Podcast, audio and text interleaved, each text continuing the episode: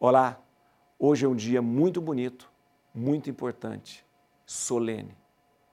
Hoje é Sexta-feira Santa, Sexta-feira da Paixão. E veja o que a palavra de Deus traz até você hoje. Tomou então Judas, a corte, os guardas de serviço dos pontífices e dos fariseus e chegaram ali com lanternas, tochas e armas. Como Jesus soubesse tudo o que havia de lhe acontecer, adiantou e perguntou-lhe: A quem buscais? Responderam: A Jesus de Nazaré. Sou eu, disse-lhes. Quando Jesus disse: Sou eu, recuaram e caíram por terra. Conduziram-no prime... Conduziram primeiro a Caif... Anás, por ser sogro de Caifás, que era o sumo sacerdote daquele ano. Caifás fora quem dera aos judeus o conselho: convém que um só homem morra em lugar do povo. Simão Pedro seguia Jesus e mais outro discípulo. Disse-lhe um dos servos do sumo sacerdote, parente daquele a quem Pedro cortara a orelha: Não tive eu com, o, com ele no horto?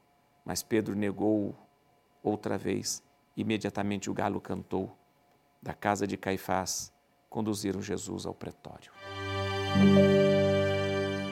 Hoje, exatamente, na sexta-feira, Jesus morre às três horas da tarde.